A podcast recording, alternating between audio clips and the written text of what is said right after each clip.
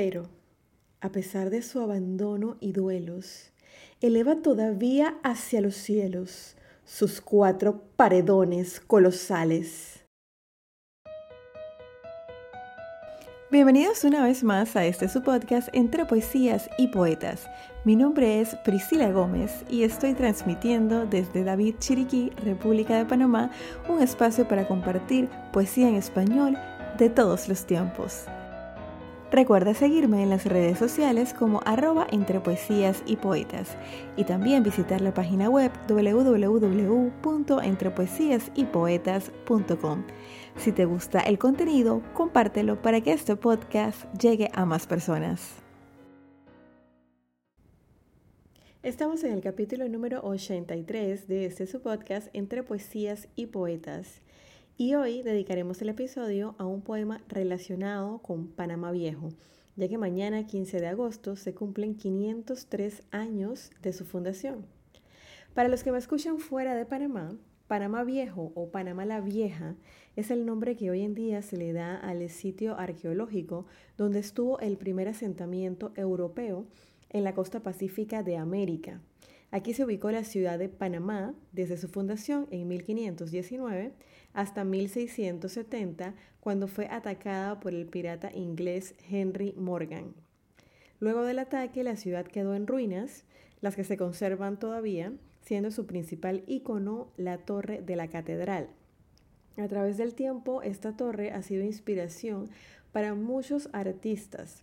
Tal es el caso del poeta Enrique Gensier, del cual hablaremos en este capítulo. Conozcamos sus principales datos.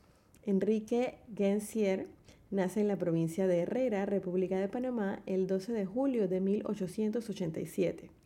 Durante su vida adulta incursiona en la diplomacia, ejerciendo como cónsul en Costa Rica, Nueva York y Venezuela. También fue secretario de Relaciones Exteriores, gobernador de la provincia de Colón y director de la revista Esto y Aquello, donde publica algunas de sus obras. En 1916 obtuvo el premio La Flor Natural de los Juegos Florales, celebrados con motivo del tricentenario de la muerte de Miguel de Cervantes Saavedra. Es nombrado miembro numerario de la Academia Panameña de la Lengua el 29 de agosto de 1940. Fallece en la ciudad de Colón el 21 de septiembre de 1943. Para todos ustedes, mi interpretación de su poesía la Torre de Panamá la Vieja.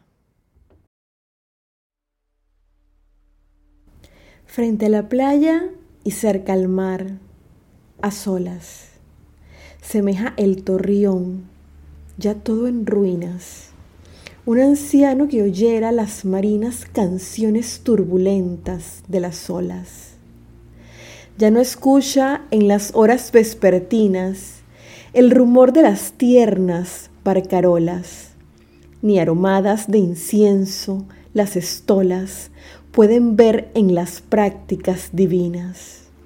Pero, a pesar de su abandono y duelos, eleva todavía hacia los cielos sus cuatro paredones colosales, y a la luz de las diáfanas estrellas parece que evocara cosas bellas de los místicos tiempos coloniales. Si no conoces Panamá la Vieja, hoy es un excelente día para que la visites. Este sitio guarda muchos recuerdos de Panamá como país desde sus inicios.